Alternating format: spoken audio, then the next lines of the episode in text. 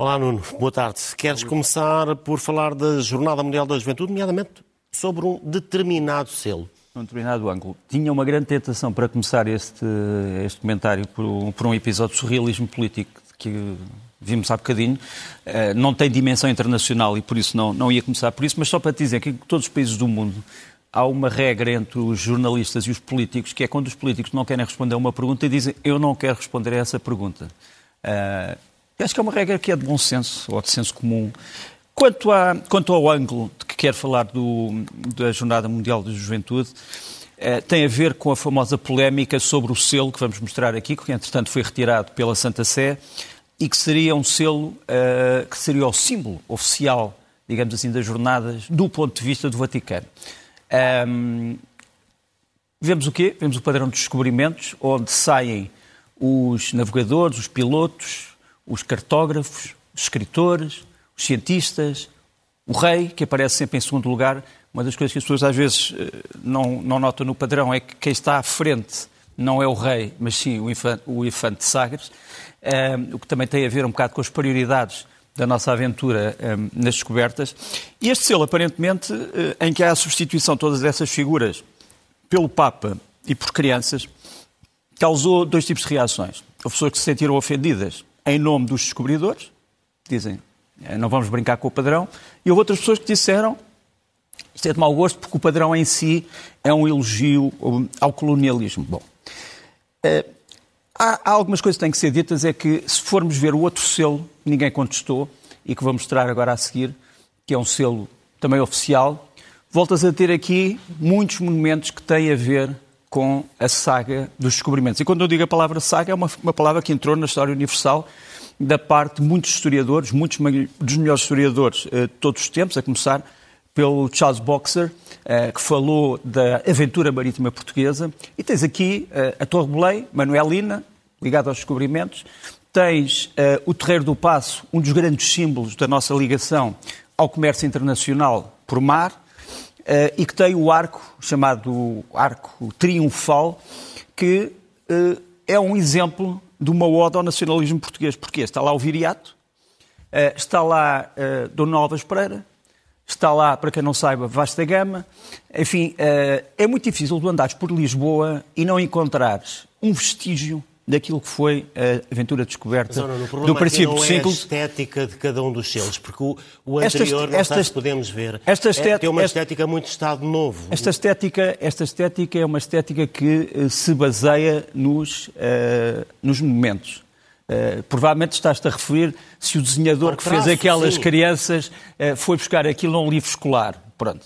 Mas aquilo que foi diagnosticado foi que isto era uma celebração daquilo que se chamou o colonialismo, o que nos leva à discussão de verdadeiramente o que é que é o colonialismo, o que é que é o chamado nacionalismo. E eu devo dizer que não há bons e maus colonialismos, todos são maus.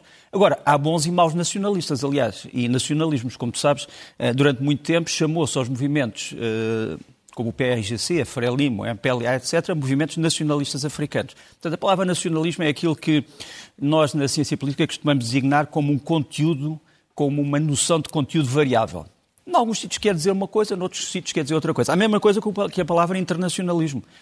Eu posso falar, por exemplo, posso dizer que quando se está a invasão da Checoslováquia pela União Soviética foi feita em nome da solidariedade internacionalista. E, portanto, há nacionalismos agressivos e defensivos, há nacionalismos inclusivos e exclusivos, assim como há internacionalismos que se transformam em agressão internacional, e isso não pode ser esquecido. Uh, também, também não nos podemos esquecer que é muito difícil falar da história de Portugal, quer nestas jornadas, quer noutras quaisquer, em que não nos deparemos com o papel de Lisboa, que é onde vai haver uh, o grande centro das celebrações das, das Jornadas Mundial de Juventude. Temos aqui algumas, alguns exemplos de imagens de Lisboa. Lisboa sempre foi uma cidade ligada ao rio e ao rio que, no fundo, chega ao mar. E temos esta Lisboa antes do terremoto, em que, essencialmente, o elemento dominante é a ligação com o elemento líquido e uh, as naus, as naus que nesta altura já não são as naus das descobertas, são já as naus dos produtos das descobertas, e depois uma Lisboa a seguir, já depois do terremoto, que é uma Lisboa do meio do século XIX, em que voltas a ter o elemento que nos liga a essa história enorme dos descobrimentos, que é o elemento marítimo. E gostava de acabar só para dizer uma coisa. é que mesmo a Europa, a União Europeia, eh, quando se fez, por exemplo, o Tratado da União, Tratado de Lisboa, em 2007, escolheu o quê? Escolheu para centro de celebração do tratado, que é extremamente importante eh, para todos os países da Europa, e como sabes, em todos os regimes políticos, eh, que não se pode dizer que tenham alguma coisa a ver com o chamado colonialismo, escolheu o Mosteiro Jerónimos. O Mosteiro Jerónimos é talvez o símbolo maior do Manuelino e o símbolo maior do Manuelino ligado às descobertas. Os próprios próprias colunas, digamos assim, dos mosteiros jerónimos são a reprodução das palmeiras que foram sendo encontradas uh, em vários sítios tropicais. Portanto, digamos que a, essa discussão é para mim largamente, hum, eu ia dizer ridícula, irrelevante uh, e surpreende-me que alguns parlados um, da Igreja uh, não se preocupem mais com os seus problemas internos e que se pronunciem sobre problemas que são essencialmente políticos num país onde não há nem religião de Estado, nem fusão entre Igreja e Estado. O Estado e a Igreja são entidades independentes. Eu gostava, eu já perdi grande parte do latim que, eu, que, que, que aprendi, digamos assim, na escola eh, e, sobretudo, na, no liceu, Pedro Nunes, mas lembro-me de uma frase que nos era, que nos era ensinada, que era o silete teologi in munere alien, ou seja, os teólogos devem calar-se em matérias que não são da sua competência. Vemos esta hum, imagem da União Europeia. A Comissão apresentou recentemente um pacote de medidas anti-corrupção. Como é que olhas para essas eh, medidas? Olho com uma grande esperança. Acho que foi muito importante a União Europeia, já este mês, e numa altura em que Portugal está também, como tu sabes, envolvido em grandes discussões sobre problemas de corrupção, hum, ter feito duas coisas. Para já, ter oferecido aquilo que chamamos um pacote de medidas para melhorar a luta da União Europeia contra a corrupção. Segundo, ter aceite que a maior parte dos cidadãos da União Europeia uh, conhecem o problema e querem um combate ao problema. Cerca de 64% dos cidadãos da União Europeia acham que a União Europeia tem problemas de corrupção em vários dos seus Estados. E depois fomos para, chamado, para o chamado índice uh, de corrupção, uh, em que as pessoas tentam analisar o seu próprio país. Portugal, por exemplo, tem uma grande maioria que reconhece que há grandes problemas de combate à corrupção. Quais são as medidas que a senhora van der Leyen propôs há algumas semanas? medidas muito importantes, mas que são uma revolução, digamos assim, nas estruturas de cada país. Mais prevenção, portanto, por exemplo, a, questão das incompatibilidades e das declarações de interesse teria que ser muito mais alargada. Quer dizer, há coisas que nós achamos que é. O senso comum muitas vezes diz-nos isto devia ser uma declaração de interesses antagónica, mas depois vemos que a lei não diz isso. E aproximar o senso comum da lei é algo que é também está neste projeto. Depois, as definições do que é corrupção. Nós às vezes também nos deparamos com isso. Isto parece ser, isto devia ser corrupção. Mas depois vamos à lei e não é considerada corrupção. Portanto, também alteração das definições para ser mais larga. Depois, a punição, punições mais severas. Quarta medida, medidas de alternativa às penas de prisão, como, por exemplo, a impossibilidade de desempenhar cargos políticos, coisa que não acontece em vários países da Europa, e de receber fundos públicos, coisa que também não acontece em todos os países da Europa. Aí nós estamos, eh, digamos, relativamente bem. Depois, mais investigação e, sobretudo, mais investigação internacional. Ou seja, os países da Europa não podem achar que podem combater a corrupção agindo cada um por si. Nós cada, um, cada vez mais sabemos que para uh, atingir determinados interesses corruptos nós temos que investigar, por exemplo, bancos na Suíça, sendo, sendo o crime aparentemente a ser investigado em Portugal. Uh, a Suíça não faz parte da União Europeia, mas tem acordos de cooperação com a União Europeia e, portanto, é uma das propostas da senhora van der Leyen é a criação de mais mecanismos de investigação em coordenação e que tenham mais dados que possam ser trocados. Os Estados da União Europeia, é uma coisa que também se diz neste relatório, eh, ainda continuam a guardar para si muitos dados que deviam ser postos eh, eh, perante o investigador. Portanto, ela propõe uma revolução também na troca de dados. Depois, algo que é mais importante e que em Portugal cairia como uma bomba, que é não haverá prescrição. Quer dizer, vai haver partes dos crimes de corrupção, de corrupção que seriam imprescritíveis ou que teriam um, limites de prescrição muito mais alargados. Como sabes, em Portugal há sempre o problema de saber se a investigação é suficientemente rápida para se. Porque senão já prescreveu. Para, para chegar a, a, digamos, a uma conclusão antes da prescrição. E, portanto, uma proposta que é sentida pela Comissão Europeia, o que acho muito importante, é o alargamento dos limites eh, da prescrição. Mas só para resumir, a União Europeia reconhece que a corrupção é um problema europeu, não é um problema do terceiro mundo, não é um problema, digamos assim, do outro é um problema da União Europeia e até contabiliza quanto dinheiro é que nós perdemos com a corrupção. E, e são centenas uh, de milhares de milhões de euros o que, o que é algo que deve preocupar qualquer eh, chamado, como antes se chamava, bom pai de família. Hoje é dia de segunda volta das presidenciais na Turquia. As urnas vão fechar dentro de aproximadamente meia hora, Exatamente. 35 minutos, e parece que hum, tudo indica que hum, vai ficar tudo na mesma. Não sabemos. Em princípio, o Sr. Erdogan eh, ganhou grande espaço pela adesão ao seu projeto, que é essencialmente um projeto de islamismo conservador, eh, que liga a tradição islâmica a uma sociedade, ela própria, eh, investida em valores tradicionalistas, mas ganhou, eh, como tu sabes, o apoio esta semana deste senhor que nos vai aparecer aqui, o Sr. Sinan Ogan, que é, no fundo, o exemplo do kemalismo uh, turco, ou seja, da obediência a uma, uma Turquia não islamista, mas laica, uh, não tradicionalista, mas republicana, uh, em que, no fundo, os valores parecem ser contraditórios com os valores do Sr. Erdogan. Mas a verdade é que o Sr. Sinan Ogan, que tinha ficado em terceiro lugar nas presidenciais e que representaria cerca de 5% do voto, poderia ser essencial na mudança de fidelidade política. Ele, no princípio, deu a entender que não iria votar Erdogan, mas agora selou um pacto com o Sr. Erdogan. Já se pergunta o que é que está por trás desse pacto. Uh, enfim, não, não, não nos compete aqui estar a especular. O Sr. Sinan Ogan está muito ligado não só à Turquia, mas também ao Azerbaijão. Há quem diga que ele é, de certa forma, a mão do Azerbaijão na política turca. Seja como for, é um aliado de peso. Só que o Sr. Sinan Ogan uh, está já sob ataque. Criaram-se aqui alguns cartazes, por exemplo, este cartaz que vamos mostrar aqui a seguir, que é um cartaz que tenta perguntar como é que um homem que vem, digamos assim, do laicismo se alia a uma pessoa que é o contrário disso, como é que o Ogan se transforma em Erdogan, é um, é um, é um cartaz eh, muito interessante, é evidente vem de um partido ligado aos meios trabalhistas turcos e, enfim, que nunca suportou o Sr. Erdogan, mas dentro da própria organização do Sr. Sinan Ogan, portanto, que aderiu ao Sr. Erdogan, há várias pessoas que discordam da sua posição. Por exemplo, dois grandes partidos da coligação ehm, que se opõem ao Sr. Erdogan, que é a Zafer e a Vitória, eh, que vão aparecer aqui na fotografia, é uma advogada chamada Serap a Tuntas, que aparece à esquerda, a senhora, o, o senhor Umit eh, Ozdak, nos aparece à direita, e tens ali o fundador da República Turca, eh, Kemal Atatürk. Estes dois senhores vieram imediatamente dizer, não, Erdogan não tem nada a ver connosco. E, portanto, a adesão do senhor Sinan Ogan é meramente uma adesão pessoal que não deve ter consequências. Seja como for, o que é que nos dizem as sondagens? As sondagens dizem que o senhor Erdogan, neste momento, tem uma vantagem ligeira, mas nós não sabemos eh, se aquilo que aconteceu na primeira volta, que é uma distância de quase duas Turquias, quase 50%, 50%, não irá ser disputada até ao fim. E não te esqueças que eh, disputar as presidenciais na Turquia é muito importante porque o sistema é hoje presidencialista, já não é um sistema, digamos assim, semi-presidencialista nem parlamentar. Desde há pouco tempo, da última revisão constitucional, o Sr. Erdogan é não só o chefe de Estado, mas também comanda os destinos do governo.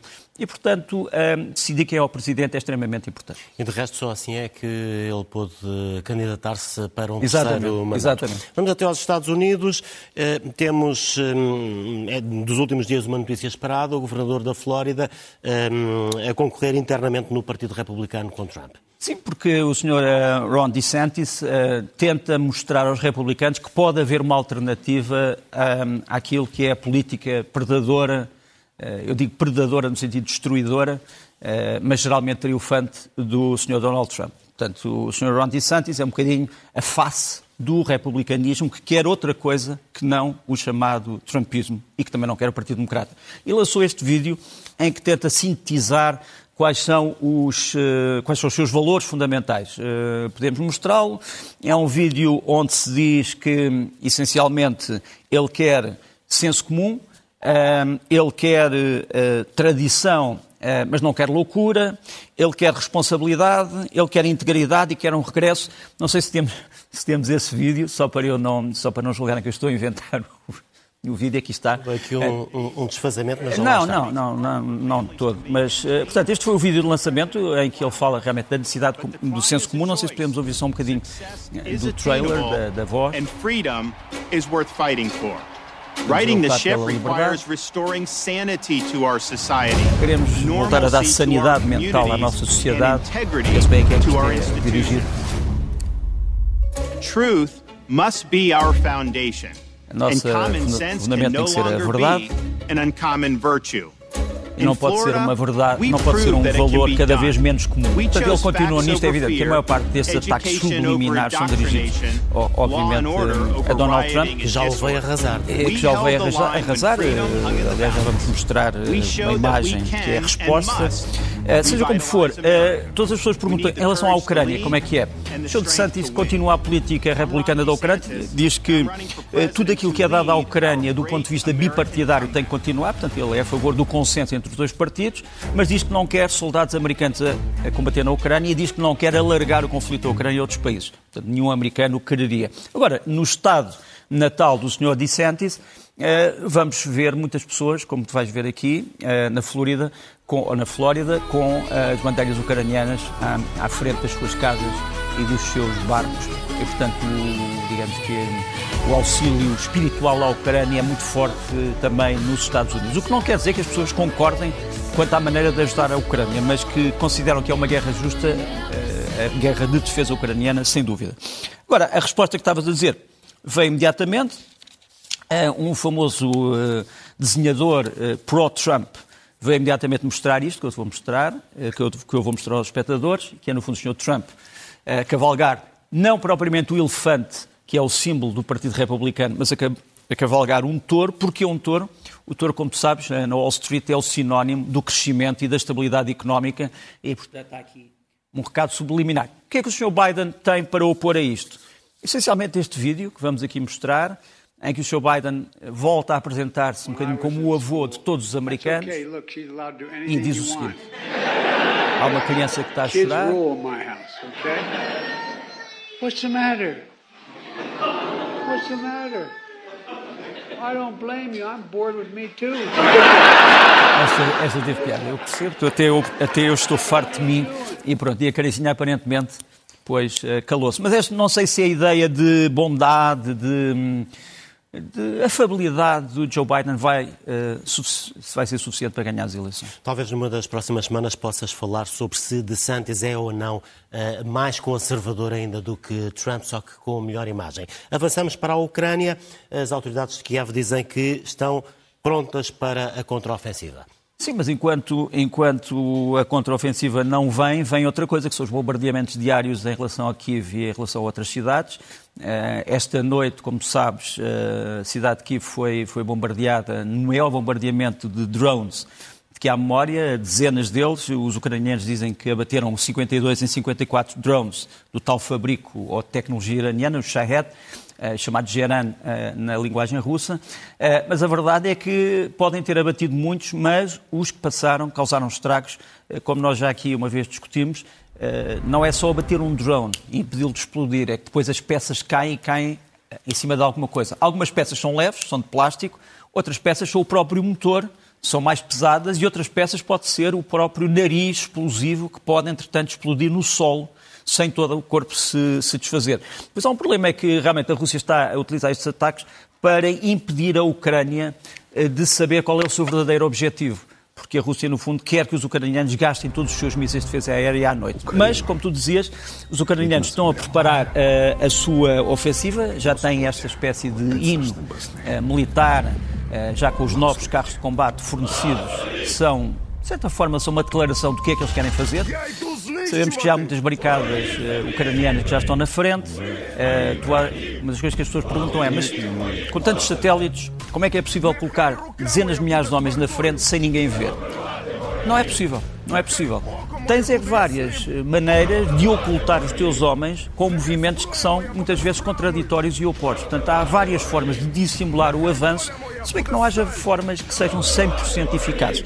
Mas esta é, no fundo, a declaração dos ucranianos, é uma espécie de um pai nosso, mas que depois tem uma ligação guerreira uh, fortíssima. E parece quase um trailer. E parece um trailer. Eles, eles nisso são extremamente... Uh, proficientes, porque tem, aliás, muitas pessoas que, que aprenderam cinema na Europa e nos Estados Unidos.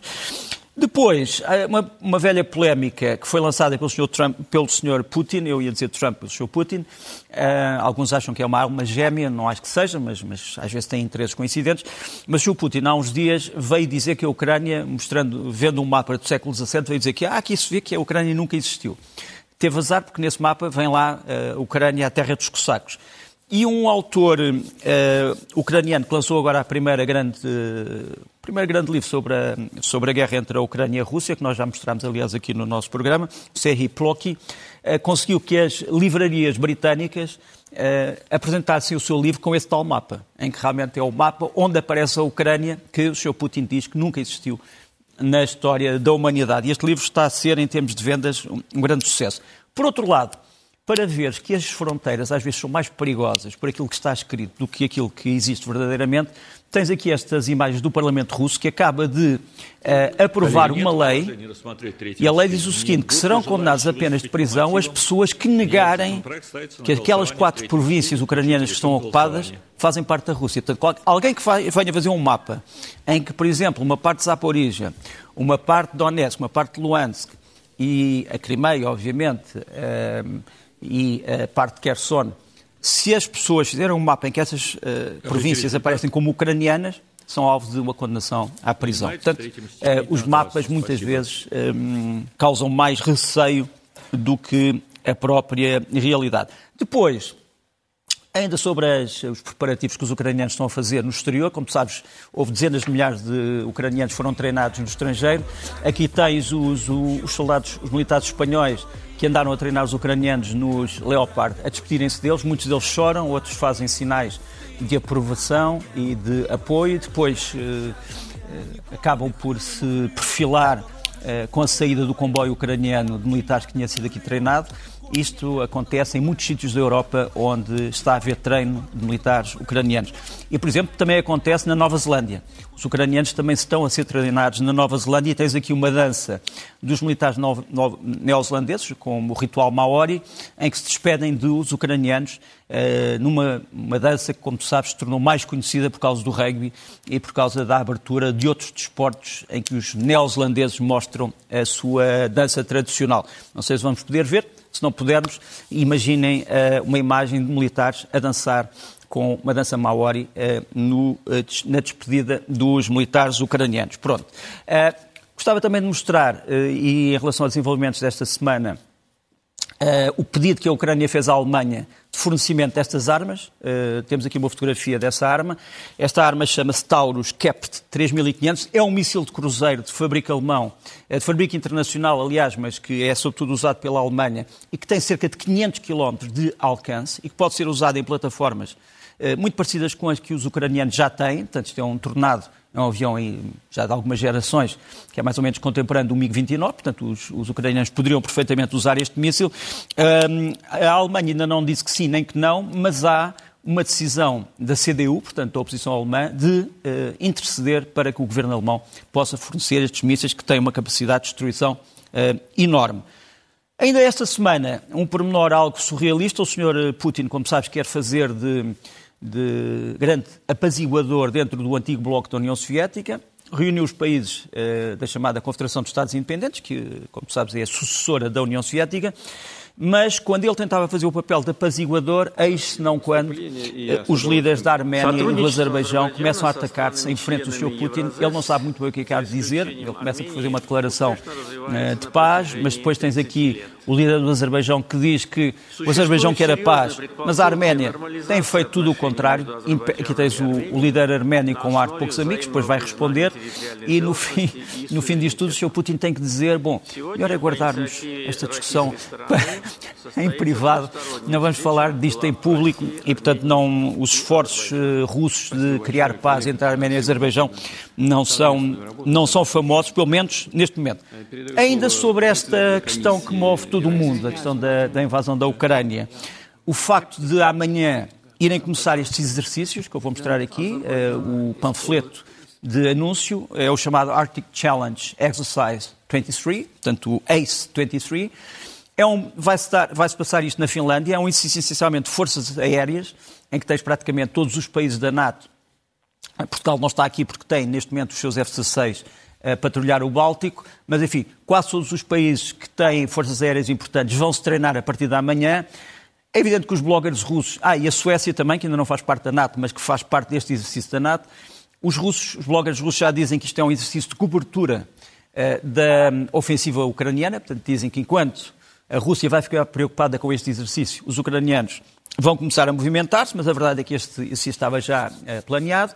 E depois tens uma fotografia uh, daquilo que é o protesto ucraniano em todo o mundo, continua no Festival de Cannes, uh, é autoexplicativo. Já houve outros protestos no mesmo festival, Festival de Cinema de Cannes, mas a Ucrânia continua a dizer bem alto o que é que pensa do atual regime russo. E no meio de tudo isto vão ficando hum, outros acontecimentos internacionais a que nem sempre damos toda a atenção. Sim, eh, vamos começar pelo Irão. O Irão que neste momento está, eh, como saberás, eh, numa situação de quase guerra com o seu vizinho, o Afeganistão.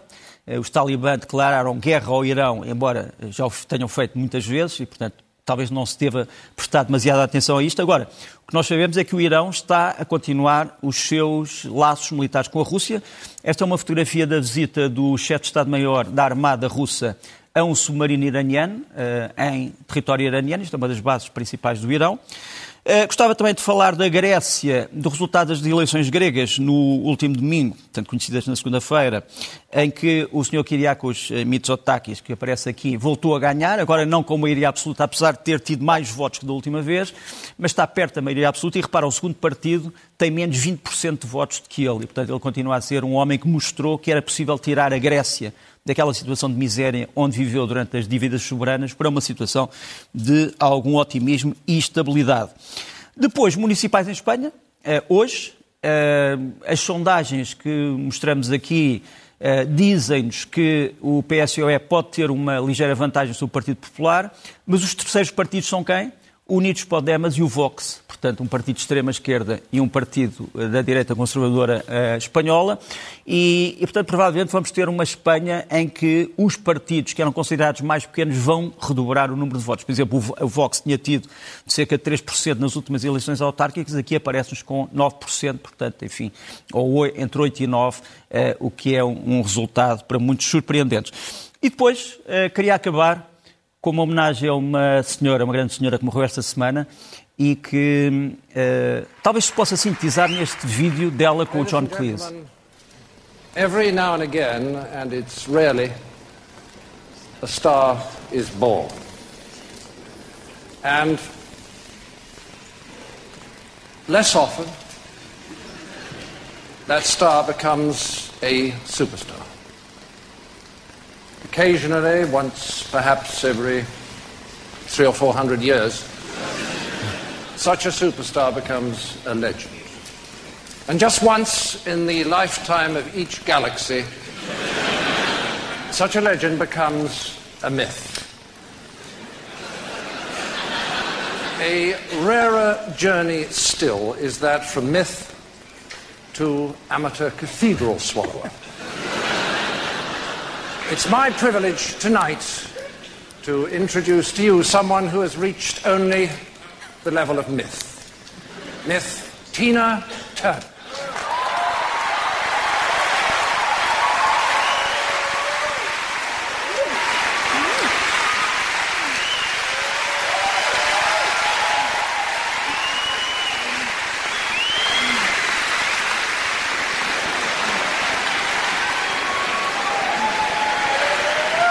Só nos conhecemos agora.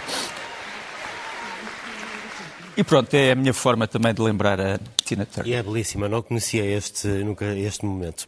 Vamos aos livros? Eh, Vamos. Olha, um dos grandes livros sobre a experiência de guerra eh, do... foi feito por um alemão, o Ernst Junger, que por poucos anos não teria vivido em três séculos, portanto ele viveu no século XIX, no século XX e morreu pouco antes do século XXI. Uh, Tempestades de Aço é a sua aventura na Primeira Guerra Mundial, uh, em que realmente o título é muito exemplificativo, quer dizer, a chuva é uma chuva de aço a que se vive nas fronteiras. É um livro indispensável. Depois, do Miguel Torga, que todos conhecemos como um, grande, um dos grandes poetas portugueses uh, do século XX, acho que pelo menos do meu ponto de vista, acho que os poemas ibéricos do Torga ainda continuam a ser uma coisa exemplar, temos as obras de teatro do Miguel Torga, uh, algo que talvez seja menos conhecido. Temos aqui uh, pelo menos três peças de, do Torga e convém ser uh, investigado e gostava que estas peças pudessem voltar outra vez aos palcos.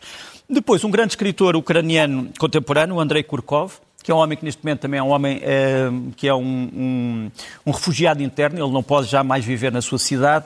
Chama-se A Morte e o Pinguim, é uma história muito interessante de um homem que começa a receber mensagens, tem um contrato para escrever obituários, portanto ele é um escritor falhado, portanto escreve obituários, mas de pessoas que ainda não morreram. Uh, e quando o obituário aparece, a pessoa morre. Uh, é um bocadinho uma, uma volta em torno de alguns grandes romances eh, fantásticos da literatura russa. Ele é ucraniano e ele diz uma coisa curiosa: ele diz que esta invasão da Ucrânia provocou os efeitos opostos àqueles eh, que Putin queria. A literatura ucraniana, as letras ucranianas, o ucraniano como língua são hoje mais populares do que eram antes da invasão. Mas leiam, leiam A Morte e o Pinguim, que é um, é um grande romance. E depois, eh, de um antigo prémio Nobel, o Camilo José Sela, uh, Mazurca para Dois Mortos, também um dos grandes romances para mim uh, do século XX. No cinema, queres começar por um filme sobre crianças, mas que não é para crianças? Não, de, por favor, não deixem as crianças de ver este filme. É o Boogeyman, portanto, o Papão, do Rob Savage, uh, sobre os terrores infantis, mas depois também os terrores dos pais sobre os terrores dos filhos. Isto é baseado num conto uh, aterrador, devo dizer, uh, do Stephen King. Eu gosto mais do Stephen King em pequenos contos do que em grandes, uh, em grandes histórias, mas Boogeyman estreia um, para a semana, mas por favor não contem isto às vossas crianças. Depois, contem e levem-nos a este outro filme que é A Morte de uma Cidade, é um documentário do João Rosas sobre a morte de uma certa Lisboa e das memórias que nós deixamos nas nossas cidades. E uh, este já estreou.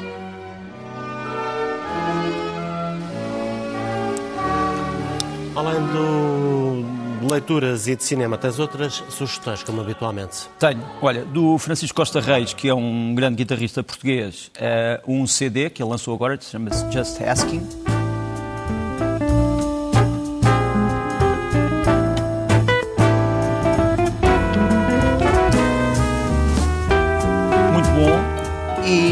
Gostava, a seguir ao CD, de te de convidar os, os, ouvintes para este concerto. É um concerto no, na Velvet Note. A Velvet Note é um, é um clube de jazz de Atlanta, na Geórgia, mas este concerto está disponível na, na íntegra, portanto são mais quase duas horas de concerto.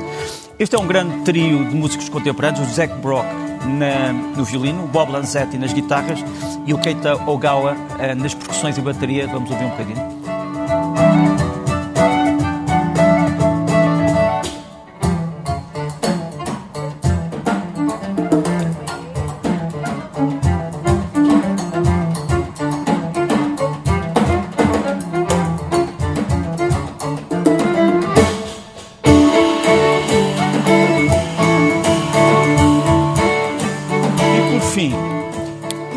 À procura de uma. E preciso de uma pequena introdução. Andava à procura de, uma, de algo que nos levasse à Turquia, às eleições na Turquia, à música e a uma ligação entre a Turquia e Portugal. Bom, o que é que eu fui encontrar? O Kamil Erdem. Kamil Erdem é um dos grandes guitarristas clássicos da Turquia. Ele começou no jazz, no, na guitarra baixo, depois passou para o contrabaixo, depois para as guitarras. Uh, e o que é que ele. Ele dá uma lição online em que uma das peças que ele escolheu como peça complexa e exemplificativa da grande música do mundo é precisamente o Coimbra, uh, que ele toca magistralmente, não na guitarra portuguesa, mas numa guitarra clássica.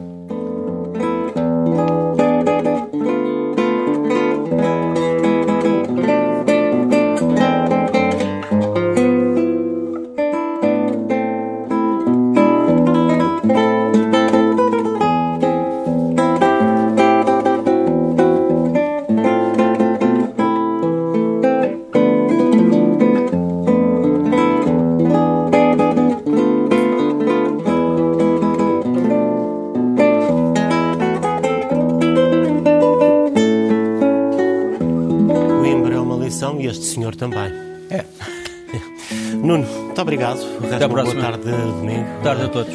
E boa semana.